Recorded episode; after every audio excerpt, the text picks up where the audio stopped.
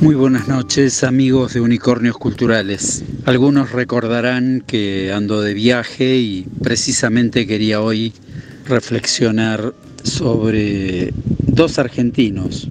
Hace un par de días estuve en Málaga y ayer llegué a Alicante. Y quería relacionar este mi viaje con dos argentinos a quienes no conocí.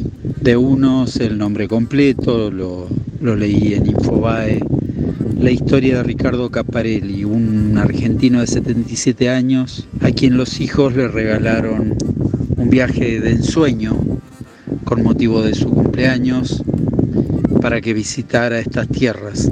Y estuvo en Málaga como parte de, de ese festejo antes de seguir para Granada. El otro argentino con el que quiero relacionar esta historia Vamos a ponerle un nombre ficticio, se llama Alberto, es de Caballito y abandonó Argentina, me dijo, hace tres años. Me contaba que Macri le prometió 100 cosas y no cumplió ninguna, y cuando vio la posibilidad de que volviera el kirchnerismo decidió vender todo y venirse a Alicante.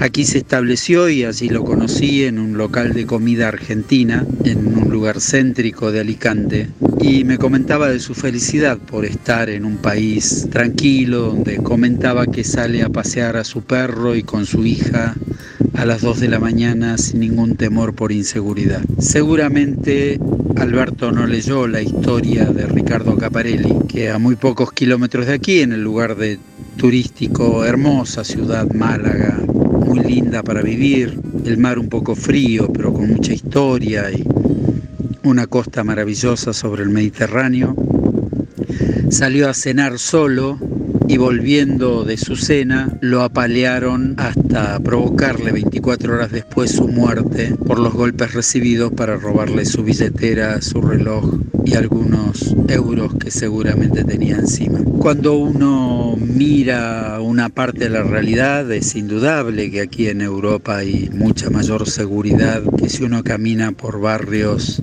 llenos de pobreza por Argentina y no por la pobreza, sino precisamente porque a fuerza de pobreza o, a fuerza de la copia de, de, la delincuencia se han vuelto mucho más inseguros que los que eran los barrios que vivimos nosotros en otras etapas más prósperas de nuestra Argentina. Alberto está feliz con su destino aquí, sin embargo me decía que todos los días no puede dejar de escuchar lo que dicen Johnny Viale y Feynman desde su Argentina natal, porque es casi como si necesitara alimentar su odio desde aquí, a miles de kilómetros de distancia. Le pregunté por qué hacía eso, por qué seguía, si hoy su realidad era distinta, si estaba feliz. Me dijo que no podía dejar de escucharlos y envenenarse de alguna manera con el odio ajeno, un odio que él extraña pareciera y que necesita para alimentarse, posiblemente para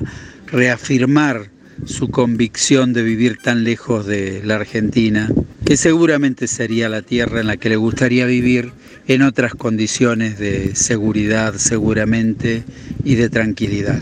Extraña historia la de Ricardo Caparelli, la de Alberto, dos porteños en definitiva, uno que terminó su vida en una hermosa tierra como Málaga, y otro que vive su vida envenenado a muy pocos kilómetros de allí en Alicante, con su aparentemente próspero negocio, pero alimentando su odio del odio de otros argentinos que alimentan odio de propios y extraños. Para pensar, ¿por qué nos cuesta tanto vivir sin odio a los argentinos? ¿Por qué vivimos idealizando cosas aquí y allá, para seguir pensando en nuestra Argentina que necesita un futuro mejor, con argentinos con amor y sin odios. Nos escuchamos la semana próxima. Buenas noches. Seguimos en Facebook, arroba unicornios culturales.